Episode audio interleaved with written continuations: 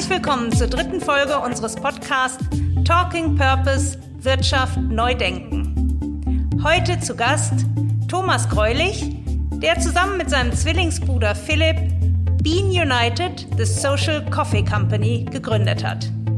Wir rechnen eigentlich nicht so sehr in Euro, sondern in Schulmahlzeiten. Und im letzten Jahr haben wir 250.000 Schulmahlzeiten ermöglicht. Und unser, unsere Projektion war vor Covid, dass wir jedes Jahr verdoppeln. Das heißt, wir wären jetzt in diesem Jahr auf eine halbe Million Schulmahlzeiten gekommen und im nächsten Jahr auf eine Million Schulmahlzeiten. Heute mit mir im Studio Christoph Jeromin, Kollege und Co-Autor unseres gemeinsamen Buches Corporate Purpose, das Erfolgskonzept der Zukunft und ausgewiesener Kaffeeliebhaber. Herzlich willkommen, Christoph. Hallo, freue mich, dabei zu sein. Herzlich willkommen, Thomas. Vielen Dank, Annette. Ihr habt euer Unternehmen Purpose-basiert gegründet. Im Vorgespräch hast du mir erzählt, dass der Purpose der Grund sogar der Gründung war. Ihr wolltet nicht irgendein Unternehmen gründen, sondern ihr wolltet Purpose-basiert gründen. Erzähl uns doch mal, was es mit der Bean United auf sich hat, was euer Geschäftsmodell ist, an wen ihr euch richtet und was die besonderen Hintergründe eurer Gründung sind. Ja, ich fange mal von hinten an. Also im Grunde, was wir machen, ähm, spiegelt sich in unserem Slogan wieder, Kaffee trinken, Gutes tun. Wir verknüpfen im, Gut, im Grunde guten Kaffee mit äh, Gutes tun mhm. und äh, finanzieren über den Kaffeeverkauf soziale Projekte in Entwicklungsländern. Mhm. Dazugekommen sind wir eigentlich, dass wir, wie viele, ähm, eine Karriere gemacht haben in verschiedenen Bereichen, sei es Marketing, sei es Vertrieb, für verschiedene Firmen, auch international gearbeitet. Und dann haben mein Zwillingsbruder Philipp und ich uns immer wieder zusammengesetzt und gesagt, wir, wir sollten mal gemeinsam was gründen. Wir sollten mal gemeinsam was auf die Beine stellen. Und wir haben überlegt, in welchem Bereich es sein sollte und wo auch der Sinn des Ganzen sein sollte. Und dann haben wir für uns entschieden, wir möchten gerne ein Produkt auf den Markt bringen, das ähm, einen sozialen Impact hat und einen Purpose. Und deswegen sprechen wir ja auch darüber. Thomas, das klingt wie das Normalste der Welt. Man startet die klassische Karriere. Ich habe gelesen in einem Artikel, ihr wart beide bei Red Bull. Und dann kommt der Moment, wo man sich entscheidet, was anderes zu machen, steigt aus und gründet eine Firma mit der Idee, Gutes zu tun. Kannst du das noch ein bisschen erzählen? Das ist ja doch nicht der normale Karrierelauf. Wie kam es dazu? Ja, das stimmt. Also im Grunde war es so, dass ähm, nach dem Studium war, wie vielleicht bei vielen anderen auch, die Motivation erstmal rauszugehen in die, in die Welt, in die Wirtschaftswelt und Erfahrungen zu machen. Da war sicherlich auch das Thema Lifestyle interessant, zumindest für mich, ähm, dass man sagt, man möchte vielleicht im Konsumgüterbereich arbeiten und mit coolen Marken wie Red Bull eben. Äh, da haben wir unser, unser Handwerkzeug gelernt. Mhm. Und dann war es aber so, dass wir gesagt haben, wir sind jetzt, äh, wir haben diese Erfahrung gemacht, wir sind auch ein bisschen reifer geworden. Mein Bruder hat drei Kinder und äh, wir haben gesagt, wir möchten eigentlich auch was machen, wo mehr dahinter ist als nur eigener Erfolg oder auch ähm, Konsum. Und dann haben wir eben gesagt, es muss doch die Möglichkeit geben, dass wir einen Bedarf decken, sei es im äh, privaten Konsumbereich oder auch im B2B-Bereich, wo wir einen Mehrwert leisten, der aber auch Gutes bewirkt. Und mhm. das direkt. Mhm. Und dann haben wir eben auch, weil, wir aus dem Bereich Getränkebranche kamen, mhm. gesagt, eigentlich könnten wir ein Getränk auf den Markt bringen, das ein 1 für 1 Konzept hat, ein 1 für 1 Zweck. Mhm. Das heißt, für jeden Konsum wird auch ein sozialer Beitrag geleistet. Und das Konzept, wie du vorhin gesagt hast, Annette, sollte so einfach sein, dass man es wirklich auch nicht groß erklären muss. Und mhm. deswegen haben wir gesagt, ein Kilo Kaffee ermöglicht zehn Schulmahlzeiten in Burundi. Mhm. War das eine sehr frühe Idee von, von euch, dass ihr dieses, ähm, diesen Spendenmechanismus gleich sozusagen bei der Gründung schon, schon mitgedacht habt? Oder wie kam der zustande? War das gleich so Teil eures Gründungskonzeptes? Absolut. Also wir haben in dem Brainstorming von, von Business-Ideen haben wir verschiedene Inputs uns gegenseitig gegeben und mein Bruder hatte gesagt, er hat das Buch gelesen von Toms. Mhm. Da geht es um Toms Schuhe. Mhm. Ist ein Sozialunternehmer aus Kalifornien, der in Argentinien ähm, im Grunde gesehen hat, dass die Hirten dort spezielle Schuhe haben und aber auch viele Kinder gar keine Schuhe haben. Und dann hat er quasi seine Art ähm, Sneakers oder Espandrillos, wie man sie nennt, auf den Markt gebracht und gesagt, für jedes Paar Schuhe, das ich verkaufe, wird auch einem Kind ein Paar Schuhe finanziert oder, oder gesponsert sozusagen. Und da, da kam dann die Idee, direkten 1 zu 1 Zweck zu verbinden mit dem Produkt. Und das heißt, wir haben eigentlich mit diesem Purpose zu helfen und aber auch mit diesem Eins für eins Konzept ähm, gestartet. Mhm. Jetzt hast du gesagt, diesem Purpose zu helfen. Corporate Purpose als Konzept. Wie würdest du das für dich beschreiben? Was genau ist ein Corporate Purpose? Corporate Purpose ist ja doch relativ gehypt im Moment als Thema. Und was versteht ihr genau unter einem Corporate Purpose?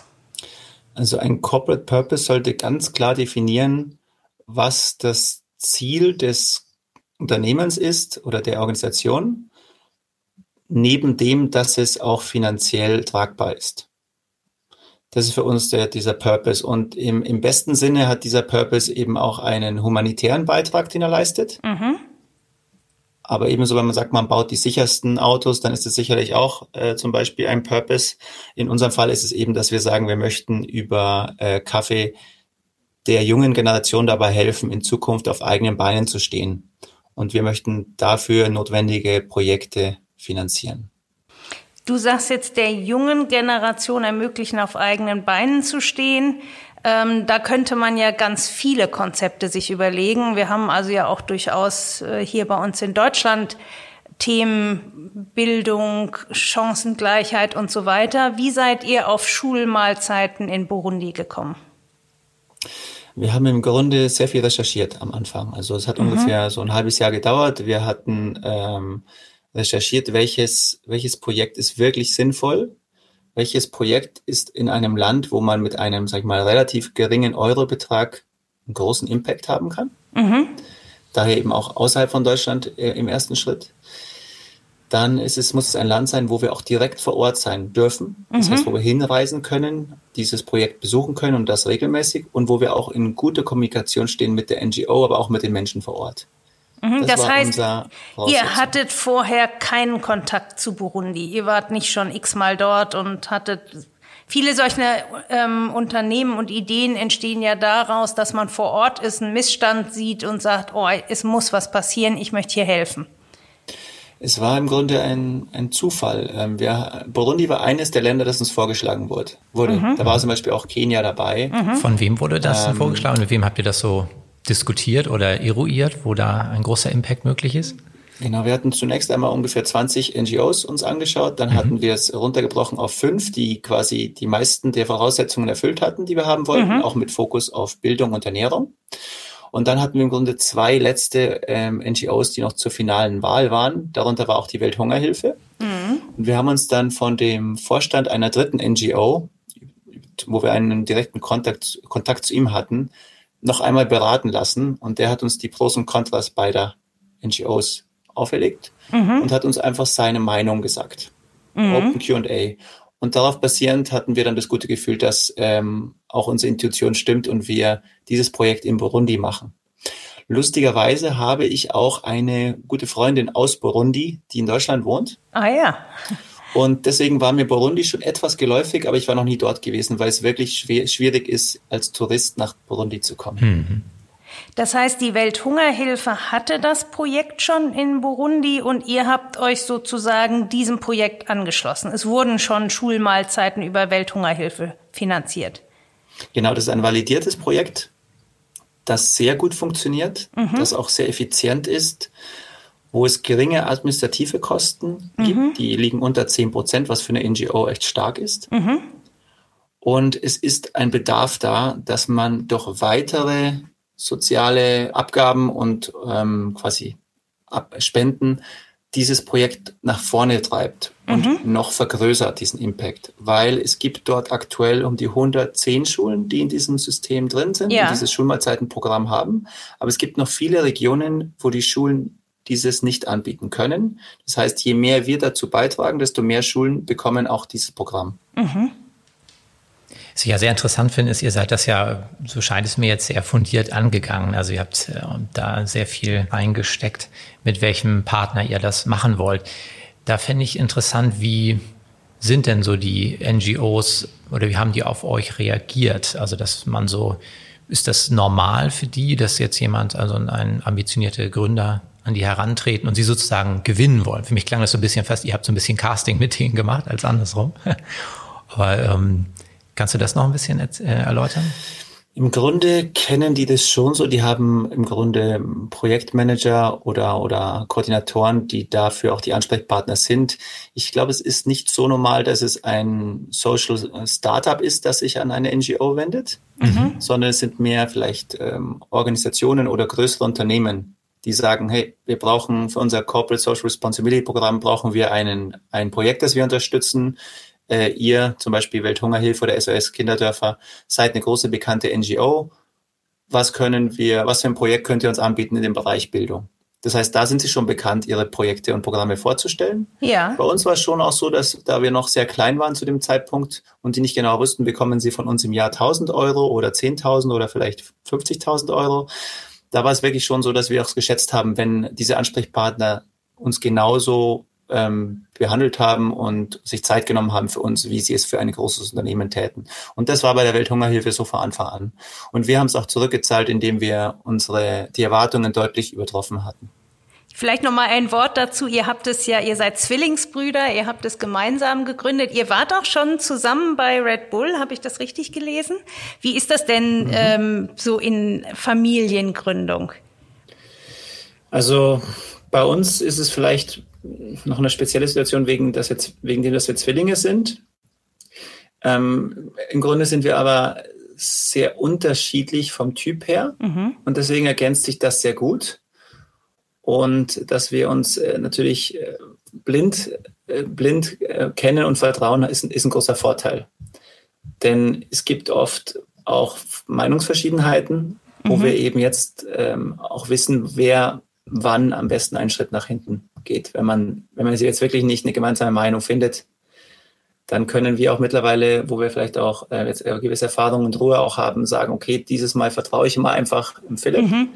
ähm, auch wenn ich anderer Meinung bin. Ja. Und das nächste Mal sagt er aber, ja, okay, letztes Mal haben wir mein Ding versucht und äh, jetzt versuchen wir mal deinen dein, deinen ersten Weg. Also von daher ist es einfach äh, perfekt für uns, dass mein Bruder ähm, zum Beispiel jetzt im operativen Bereich ähm, sehr, und finanziell, finanziellen Bereich sehr stark mhm. ist, was für mich eher so ein Grauen ist. ich würde einen Kaffee verkaufen und vergessen, die Rechnung zu schicken, nachdem wir ihn versendet haben. Und deswegen ist es, äh, ergänzen wir uns da sehr gut. Zwischendurch ein Hinweis in eigener Sache. Wer sich noch näher mit Purpose beschäftigen will, dem möchten wir unser Buch empfehlen. Corporate Purpose, das Erfolgskonzept der Zukunft wie sich mit Haltung, Gemeinwohl und Profitabilität verbinden lassen. Annette und ich haben darin den Stand zum Thema konzeptionell und praxisorientiert aufbereitet. Besonders stolz sind wir auf die 16 ausführlichen Fallbeispiele, die vom Startup über den Mittelstand bis zum Global Player zeigen, wie purpose-orientiertes Wirtschaften erfolgreich gestaltet werden kann. Erschienen ist das Buch im Verlag Springer Gabler und erhältlich überall, wo es Bücher gibt, als Softcover oder E-Book. Und jetzt zurück zum Podcast. Warum habt ihr das über ein Purpose-Konzept gemacht? Warum nicht als CSR? Ihr hättet ja auch ein erfolgreiches äh, Kaffeeunternehmen sein können und am Ende jedes Jahres zu Weihnachten, wie es viele Firmen machen, oder auch regelmäßig jeden Monat spenden können. Warum habt ihr euch entschieden, das so aufzusetzen als eine dauerhafte Abgabe vom Umsatz? Also wir glauben an Social Entrepreneurship. Mhm. Und ähm, als Social Entrepreneur tritt man in, im Wettbewerb zu den großen etablierten Unternehmen und Marken. Mhm. Und man muss die Dinge auch mal ein bisschen anders angehen. Und wir möchten absolut transparent sein und einen direkten Impact, sobald dieses Produkt quasi gekauft wird.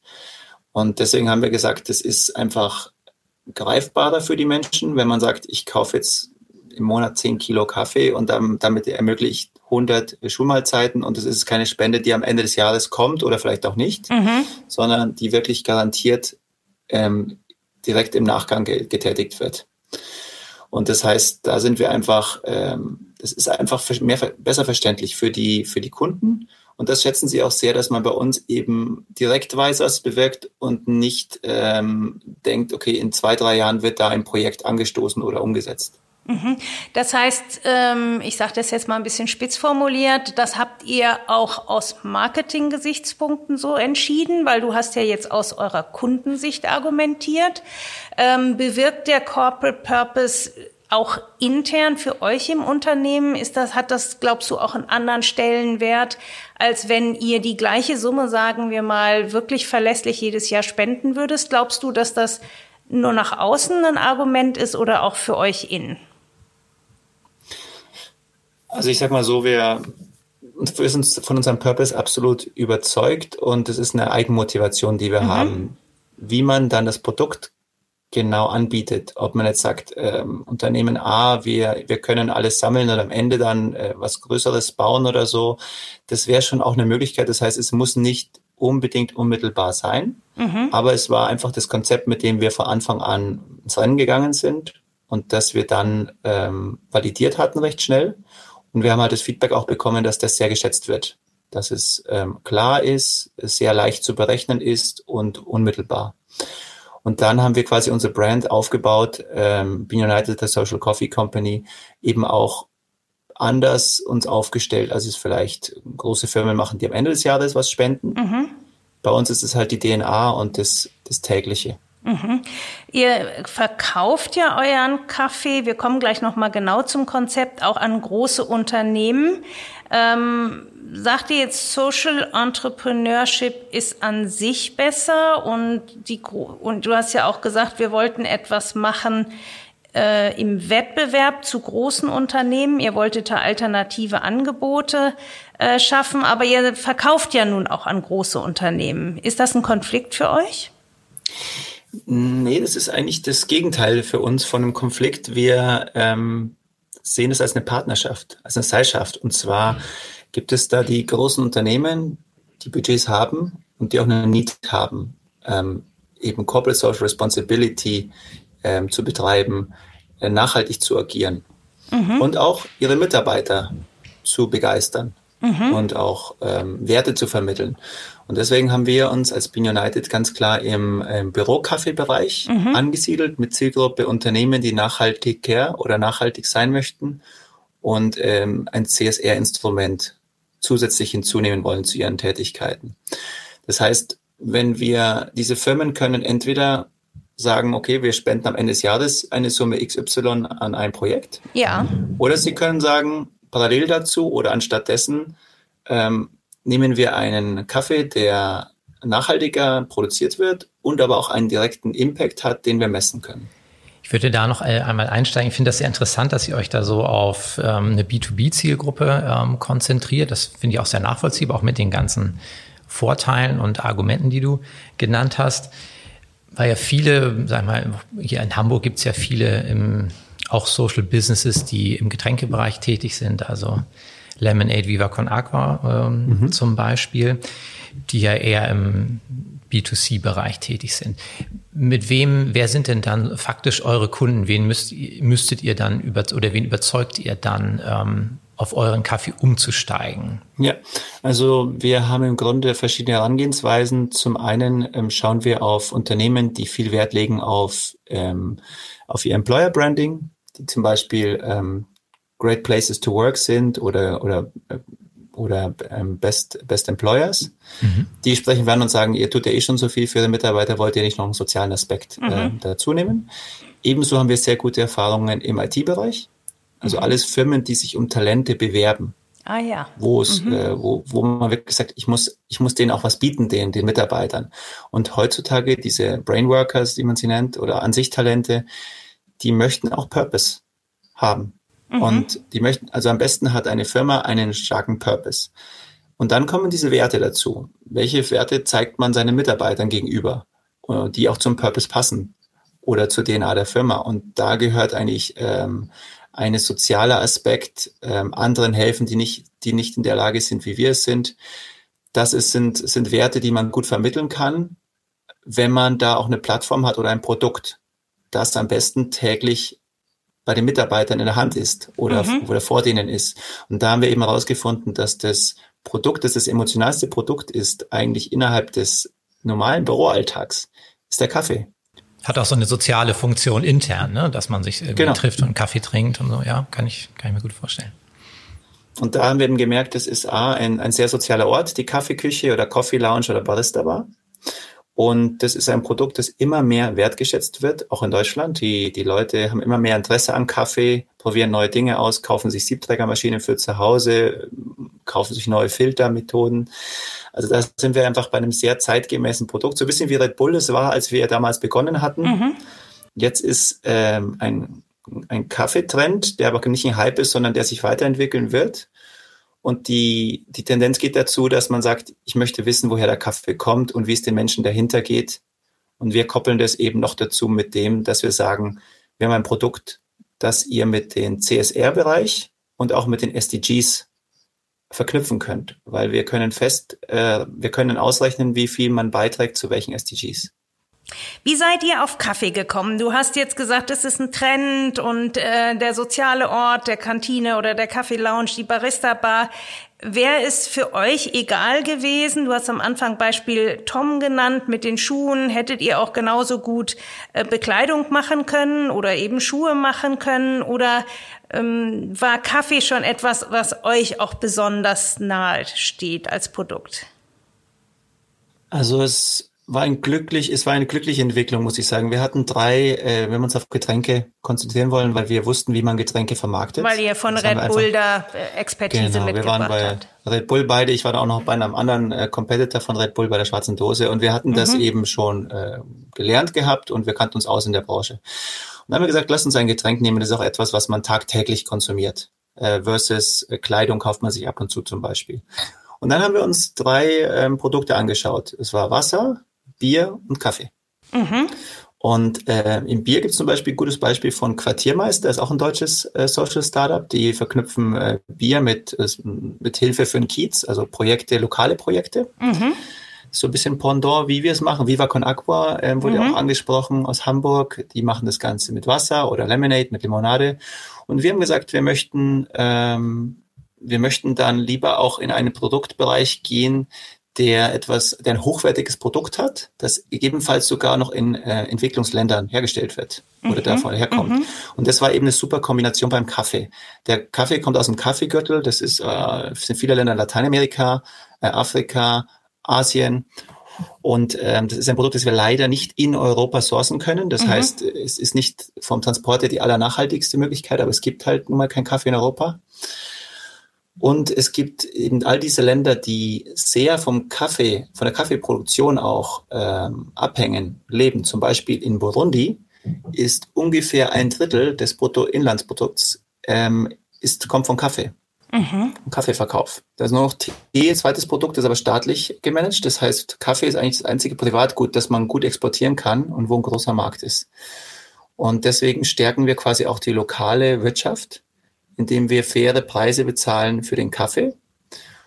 Und unser Kaffee kommt aktuell aus Guatemala, Brasilien, Indien und jetzt gerade haben wir noch Burundi reingenommen, weil wir da gerade die Kaffee im Proben checken und ähm, wenn die möglich sind ähm, zu kombinieren mit unserem aktuellen Kaffee, dann werden wir auch in dem Land, wo wir unsere Hilfe anbieten oder unsere Hilfe leisten, können wir auch von dort ähm, einen Beitrag leisten über den Bezug der Kaffeebohnen.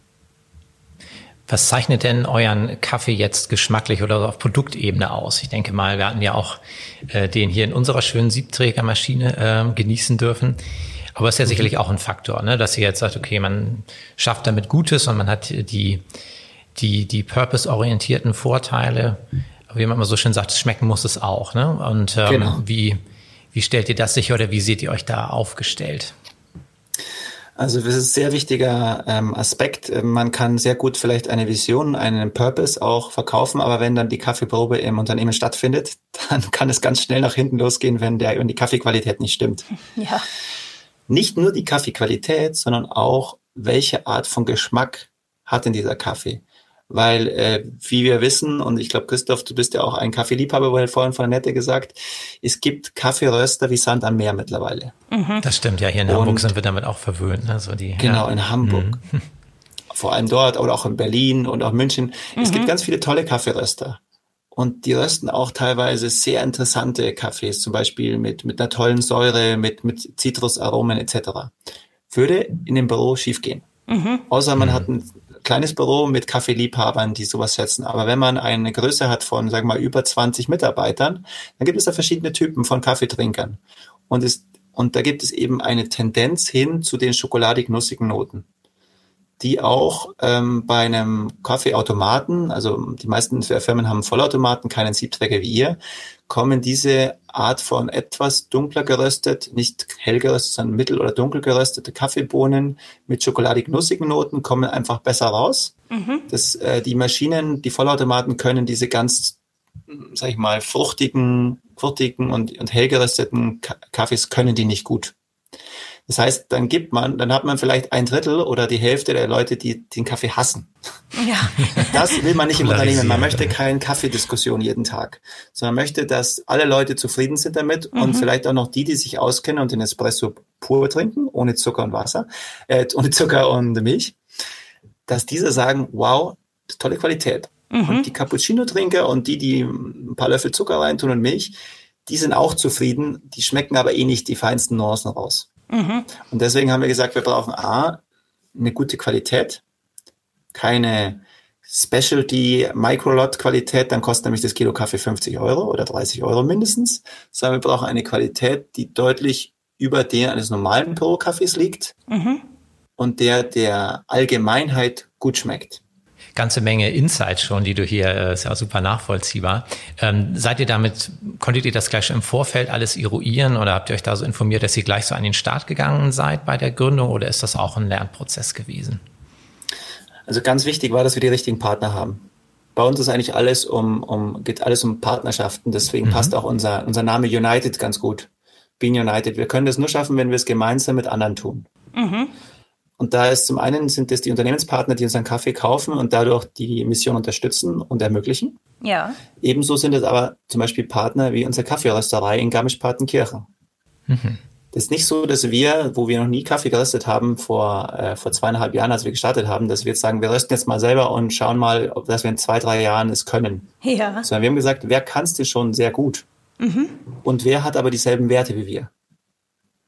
Und diese Kaffeerösterei Wild in Garmisch-Partenkirchen, die haben, waren von Anfang an auf Augenhöhe mit uns, mhm. waren transparent und haben auch gesagt, wir geben euch einen Vertrauensvorschuss, dass das bei euch sich gut entwickelt.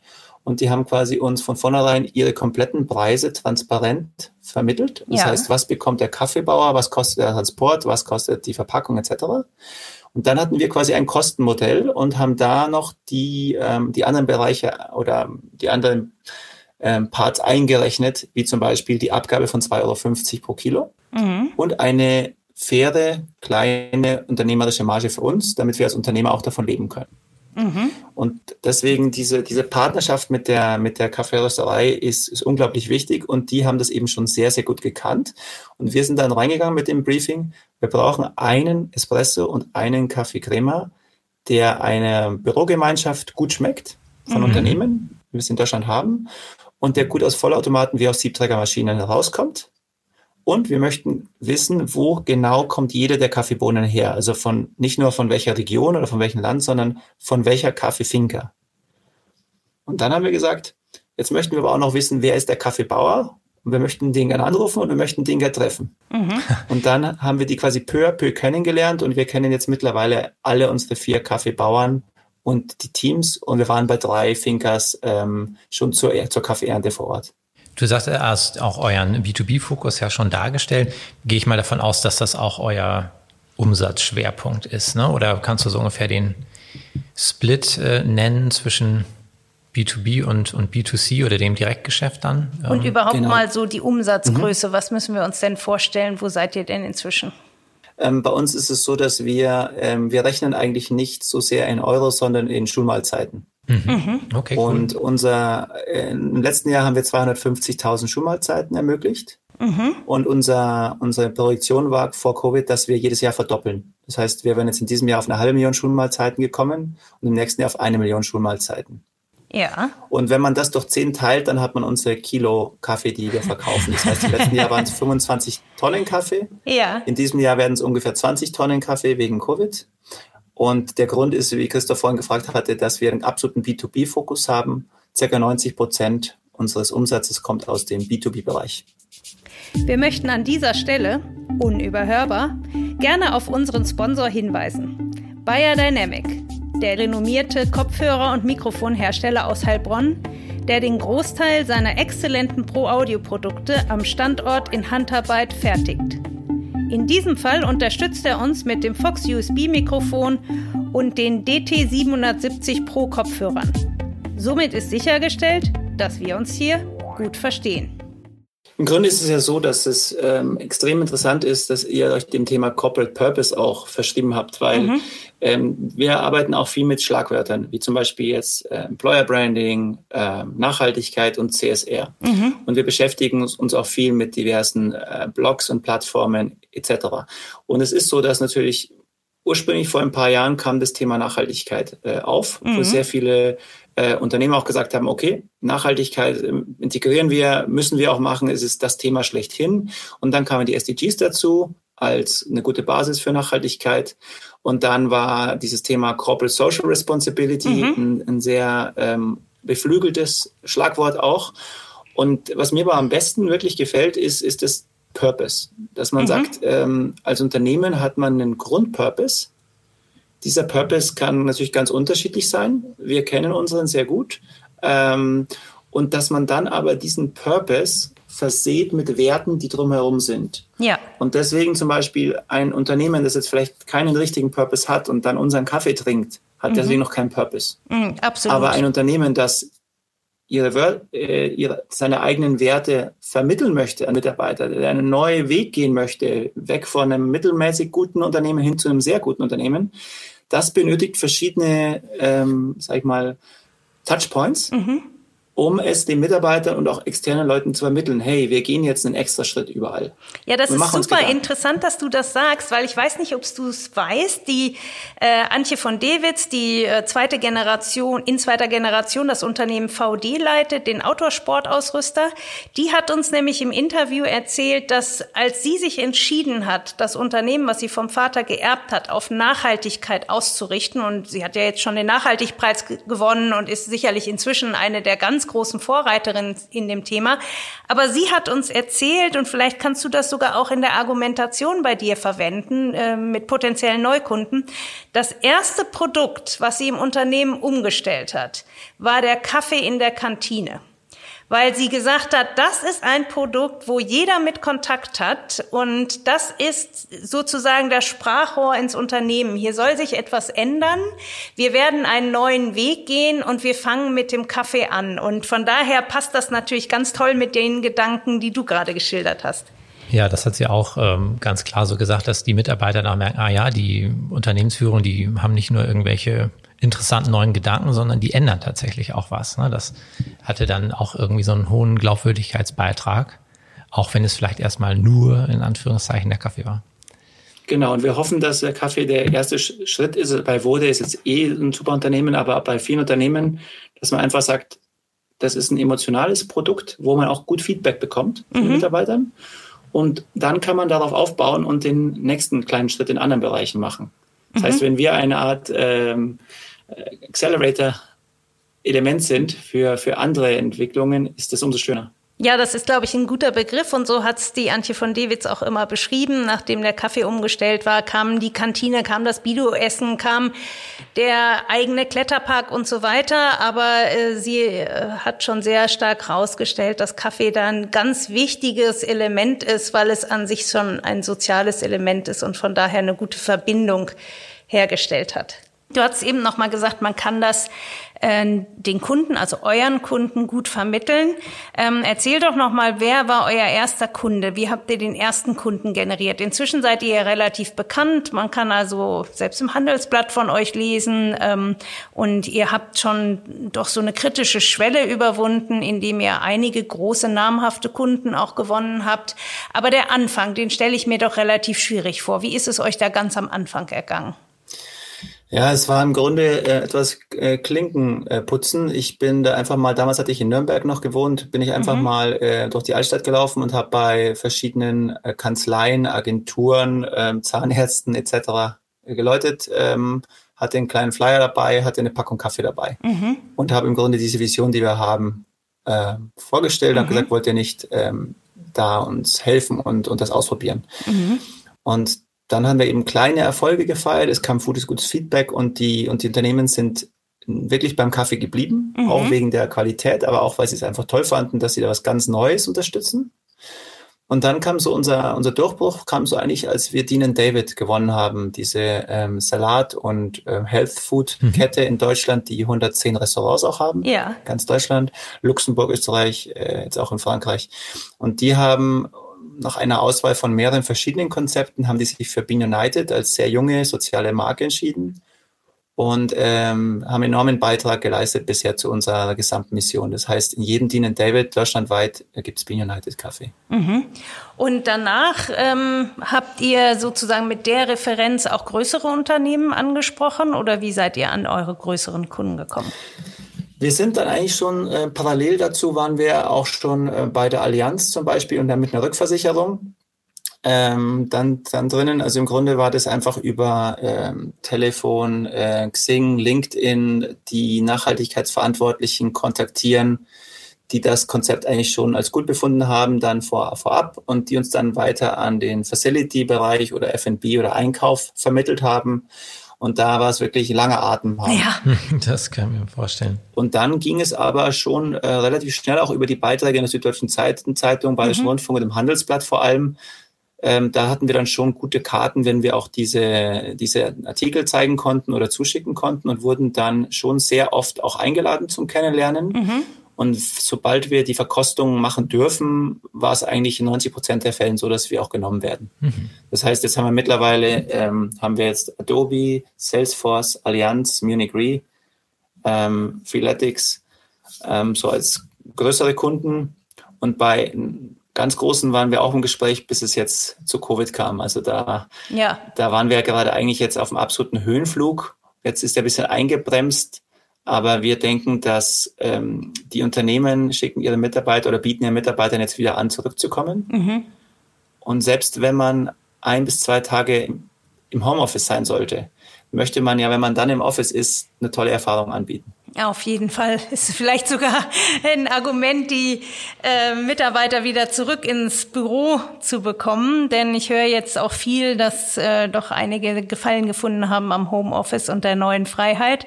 Aber ich glaube, der Kaffee und die Pause und das Miteinander mit den Kollegen ist doch ein starkes Argument, auch wieder in die Büros zurückzukommen. Und einen Kaffee zu trinken. Oh ja, genau, Definitiv. einen guten Kaffee zu trinken. genau. Das ist vielleicht noch ein gutes Stichwort. Wir hatten äh, bei euch noch einen tollen Begriff entdeckt. Äh, ihr sprecht auch von der Wertschätzungskette, wenn ihr so über euer, über euer ganzes äh, Konzept und den Aufbau redet. Magst du das noch einmal erklären? Genau.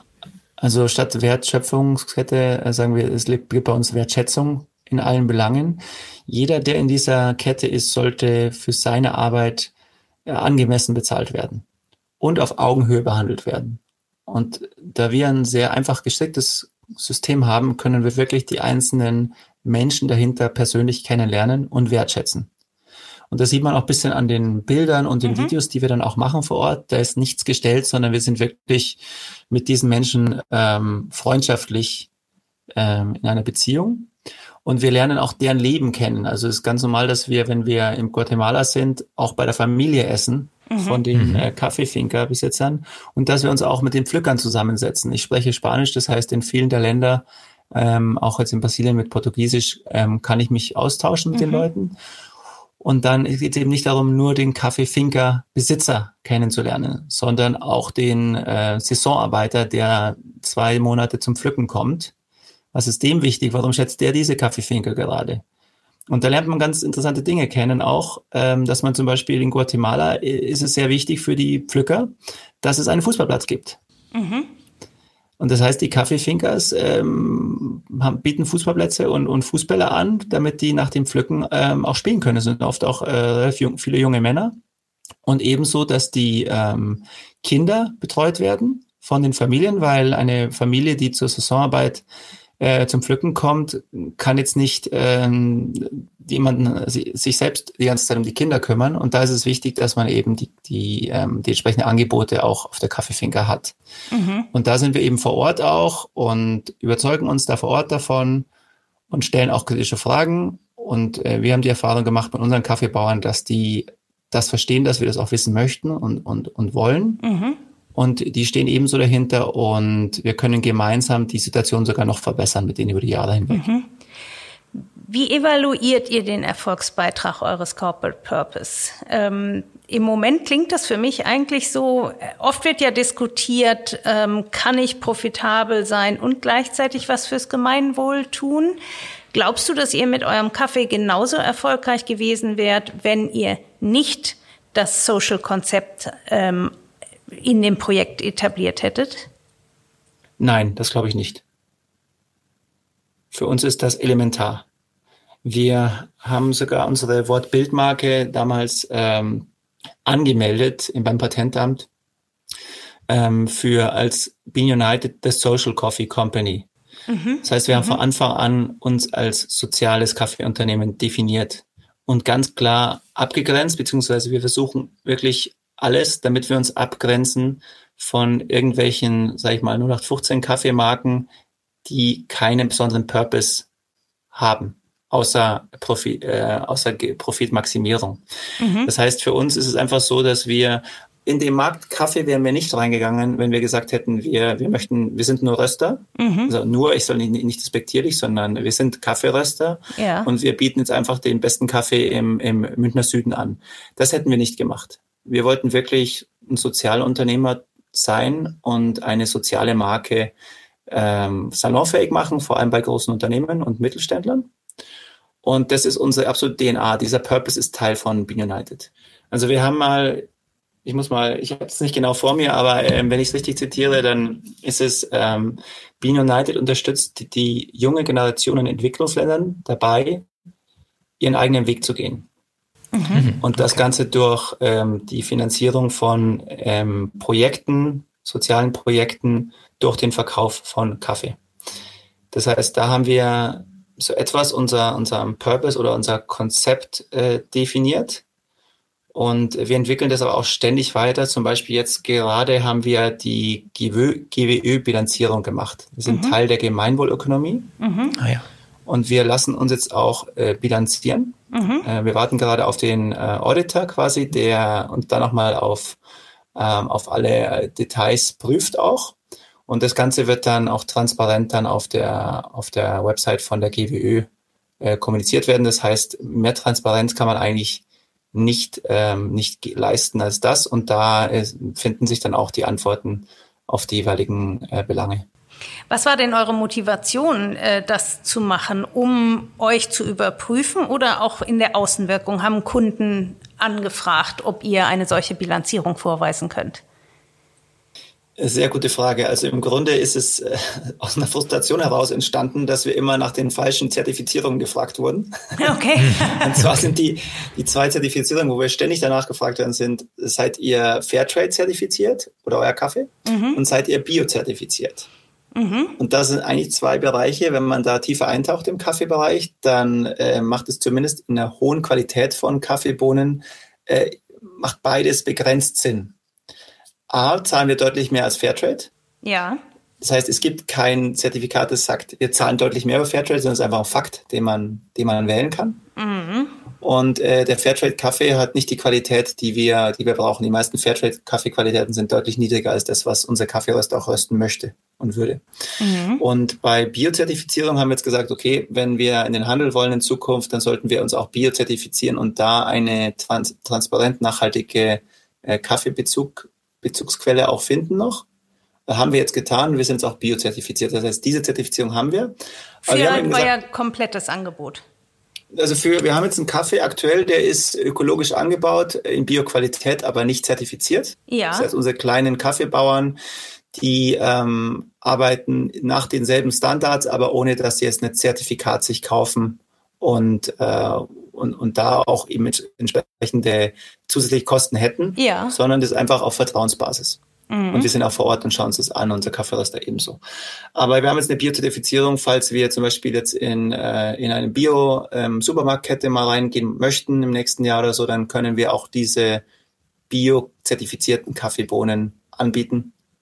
Das ist quasi, das vielleicht kurz abschließend. Also da haben wir, sagen wir mal, zumindest eines von diesen zweien, die, wo, wir, wo auch gefragt werden, haben wir ähm, gemacht. Aber mhm. Fairtrade sagen wir, nee, das, das machen wir nicht. Da zahlen immer mehr Fairtrade.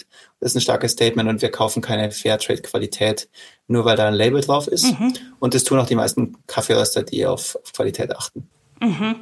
Seid ihr da der Ansicht, dass euer Corporate Purpose einzigartig ist oder könnte er von äh, anderen nicht relativ einfach kopiert werden? Guter Kaffee, äh, gute Preise, gutes ähm, Spendenkonzept. Ähm, habt ihr da Sorge, dass ihr da Nachmacher findet, die den Markt ähm, doch sehr anheizen würden? Nee, da haben wir keine Sorge. Also wir sind selbstbewusst und wir haben äh, ständig, jetzt, wir machen das seit, ähm, seit fast drei Jahren, wir haben ständig Gas gegeben und haben unsere Marke nach vorne gebracht. Wir ähm, haben Mitstreiter gefunden, wir haben, ähm, wie jetzt auch dank euch, tolle Kommunikationspartner gefunden oder Plattformen gefunden, wo unsere Story erzählt wurde. Und wir ähm, haben die Leute kennengelernt die dahinter stehen, auch die in, zum Beispiel jetzt bei den Sozialprojekten. Wir, wir haben all diese Zeit und Energie reingesteckt mhm. und haben das Ganze glaubwürdig gemacht und transparent.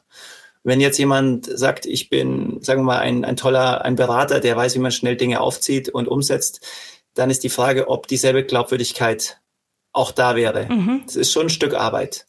Also da muss man schon ein, zwei Jahre reinstecken, um, um, um, um so weit zu kommen auch. Und wir sind mittlerweile als Marke, als soziale Kaffeemarke, äh, vor allem im, im, Süden Deutschlands, aber auch hoffentlich bald im Rest, mhm. ähm, bekannt.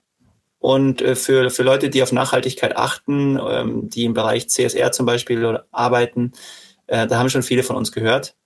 Und deswegen sind wir wahrscheinlich einen Schritt voraus anderen, die das auch machen möchten. Mhm. Aber wer es probieren möchte, soll es gerne probieren. Perfekt. Wir wollen zu den kritischen Punkten von Corporate Purpose kommen. Es ist ja im Moment ein Thema, man kann fast sagen, das gehypt wird. Ähm, viel geht es in Richtung ähm, Marketinginstrument, ähm, was in der Hauptsache nach außen wirken soll. Ähm, wie steht ihr dazu? Ihr habt das ja bestimmt auch mitverfolgt, dass jetzt viele Unternehmen sich gerne ein wohlklingendes Purpose Statement geben, um damit bei ihrer Zielgruppe besser anzukommen. Ja, wir unterstützen kein Greenwashing. Mhm. Das heißt, das ist wir schauen uns das wirklich sehr, sehr genau an, ähm, wenn es äh, A, wen wir kontaktieren oder auch welche Firma auf uns zukommt. Wenn wir merken sollten, dass das eigentlich eine Firma ist, die keinen guten Purpose hat oder keinen Purpose hat mhm.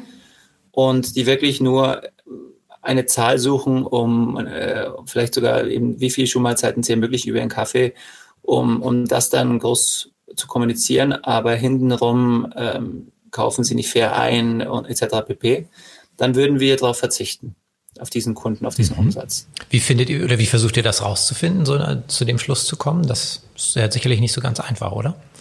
Also wir haben jetzt, eigentlich ist es eher so unser, unser, Menschen, unser Menschenverstand, mhm. dass wir sagen, ähm, wenn jetzt jemand aus einer Branche kommt, wo wir, wo, wo wir eh schon etwas skeptisch sind, dann würden wir dem Ganzen, das Ganze uns dennoch anschauen und würden es äh, zumindest mal durchleuchten. Wir würden zum Beispiel nie mit einem Waffenproduzenten mhm. Äh, mhm. zusammenarbeiten. Die, das, das würden wir nicht machen. Wenn es jetzt aber eine Firma ist, wie zum Beispiel ein Automobilbauer, mhm. der in der Vergangenheit natürlich auf Diesel und Benzin gesetzt hat und letztlich gerade der, dadurch der nachhaltigste mhm. ähm, Teilnehmer im, im, Geschehen war, dann aber der neue Purpose äh, positiv ist, dann sagen wir, das ist doch, ein, ist doch ein, ein, schönes Element, um auch die neuen Werte zu vermitteln und sich zu einer besseren Zukunft hin zu bewegen.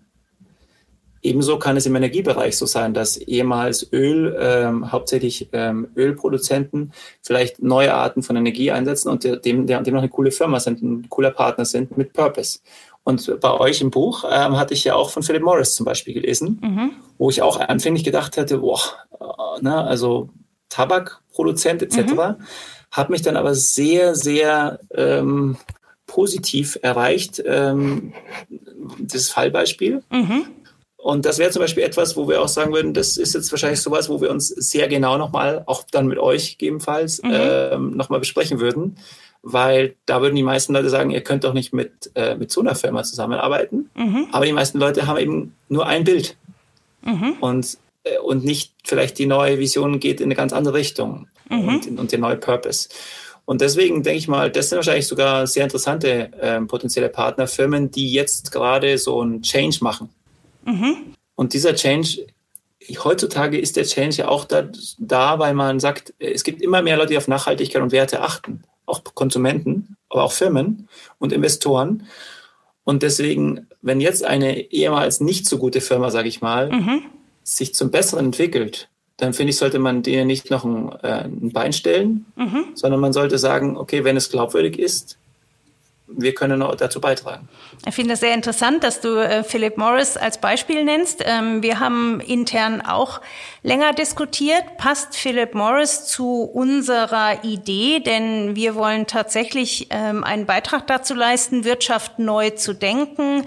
Ähm, unser Untertitel mit Haltung, Gemeinwohl und Profitabilität verbinden. Und äh, wir haben uns das natürlich auch sehr kritisch gefragt.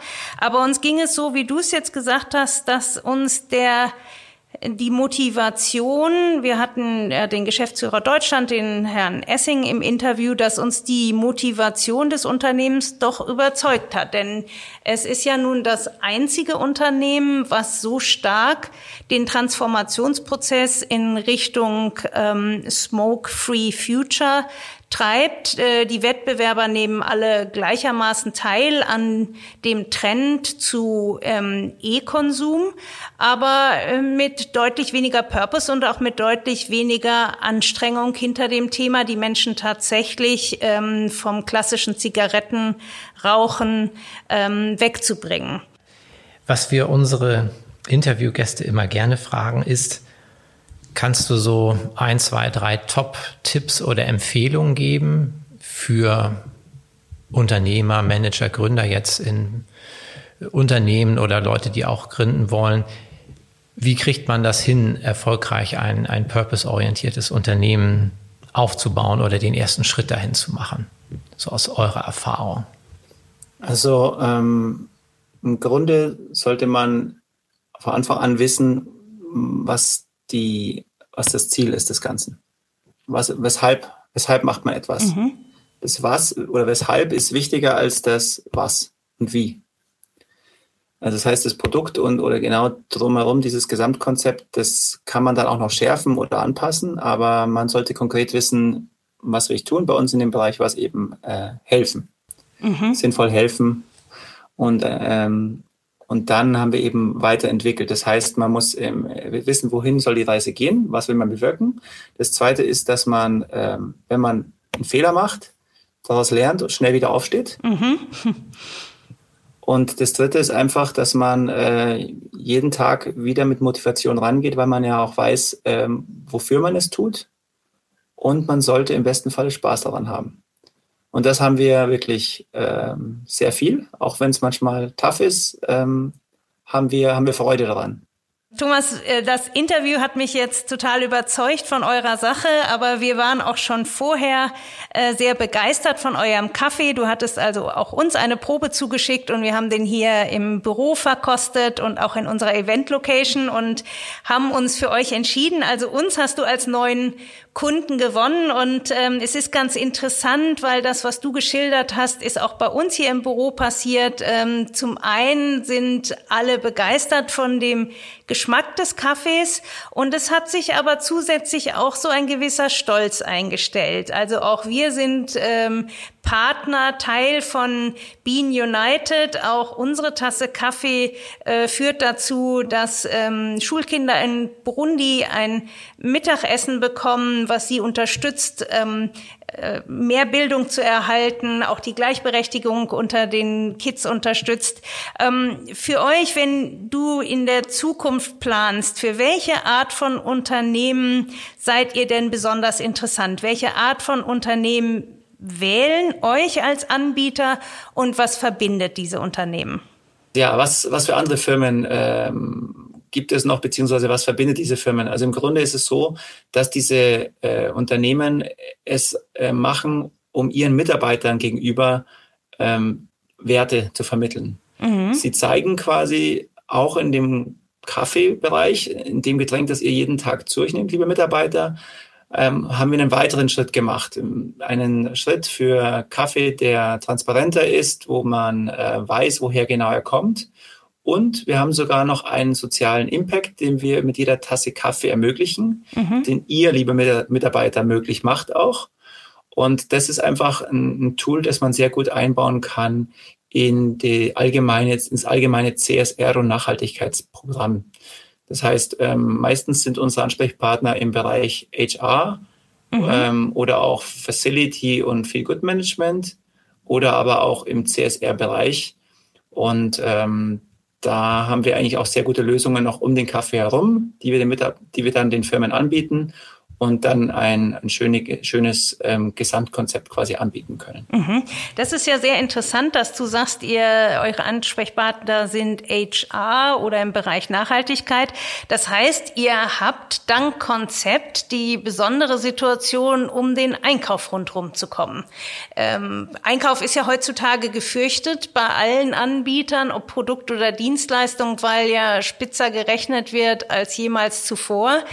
Erlebt ihr das auch so als äh, Vorteil oder habt ihr das schon mal mitgekriegt? Gibt es da Spannungen dann zwischen HR und Nachhaltigkeit und dem Einkauf? Äh, was ist da so? Was sind da so die Erfahrungen? Also oft ist es so, dass das HR ähm, oder das CSR-Bereich ähm, unser Konzept und unser Angebot befürwortet mhm. und quasi sagt von unserer Seite Go und mhm. ähm, Empfehlung.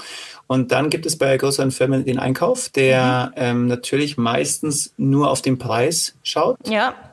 Aber wenn man, wenn der Einkäufer die Möglichkeit hat, auch besonders nachhaltige Produkte zu wählen, wenn sie, wenn sie Kriterien A, B und C erfüllen, mhm. dann haben wir sehr gute Karten.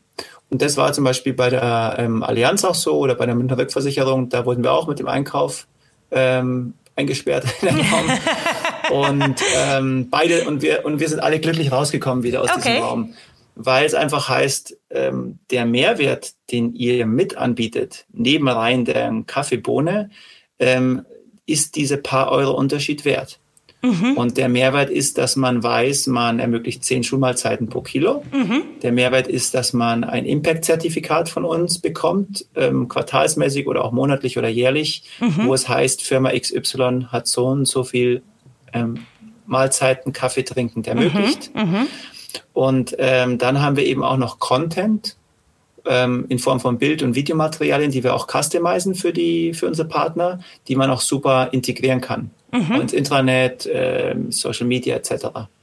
Das heißt, dieser Mehrwert, wenn der auch eingerechnet wird, sind wir ein sehr günstiges Tool. Das ist super. Ich glaube, du hast da jetzt ein schönes Schlusswort gesagt. Du hast gesagt, wir sind da alle glücklich rausgekommen. Also Corporate Purpose als ein Win-Win-Konzept. Ähm, und ihr seid für mich ein ganz tolles Beispiel, dass sich mit einem Corporate Purpose Gemeinwohl und Profitabilität verbinden lassen. Ich bedanke mich sehr herzlich für das Interview. Ich wünsche euch ganz viel Erfolg bei dem weiteren Ausbau eures Geschäftes. Ich hoffe, dass sehr viele Unternehmen ähm, doch Interesse an dem Konzept finden und bei euch einsteigen werden. Wir freuen uns, dass wir ein Teil von Bean United geworden sind. Und ja, ganz herzlichen Dank und ganz viel Erfolg an euch. Ja, vielen Dank, Thomas, auch äh, von mir war ein super interessantes Gespräch. Ja, ich danke euch auch, Annette und Christoph, und schöne Grüße aus dem, aus dem Süden hoch in den Norden. Dankeschön. Super. Tschüss.